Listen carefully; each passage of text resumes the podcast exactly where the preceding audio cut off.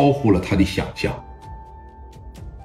包括我，如果是聂磊，我都得说你太冲动了，你哪能这样啊？你是砍两刀扎两刀就行了，你哪能这样上来就给人抹了？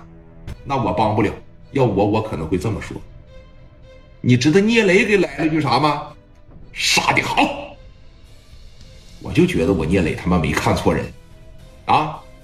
现在给我打电话什么意思？需要哥怎么做？你说吧。啊！记得兄弟，走到哪儿，哥都觉得这事你他妈办的对。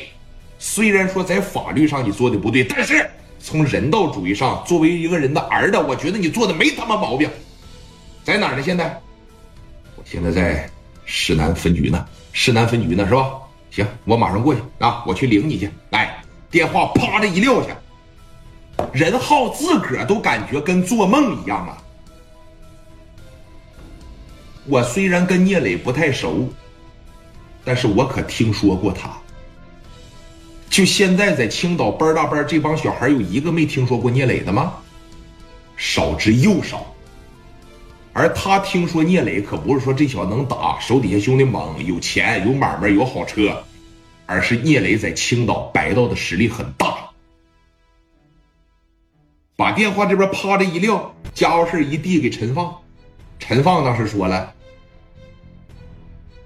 磊哥，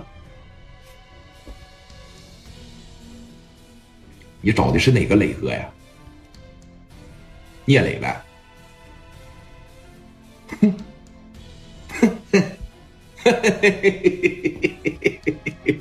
你找的聂磊啊？啊，那行，那你就等着出去吧。刚才聂磊说啥了？他说他过来接我来。嘿嘿嘿好啊，我就觉得你小子命不该绝，孝顺的人上天都不收啊！啊，我也认识聂磊，哎，你喊聂磊哥，我见着聂磊我喊老弟，真的。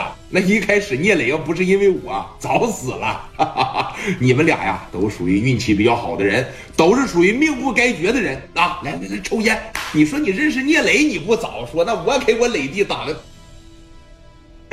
打电话都行啊！他以为聂磊进来了呢。那把这烟给任浩啪的一点着，任浩好像心里边就有了点底。那过了能有说二十来分钟的时间，小警报的声音一响，任浩当时这怎么又来阿 Sir 了呢？也不知道，那不是阿 Sir 来了，那是聂磊到了。聂磊有六台奥迪一百。上边安的警报，那都是我找人给他安的，哈哈，比我们阿 Sir 的警报都响，哈哈，也正好好长时间没见我磊弟了，这回我得好好见一见啊！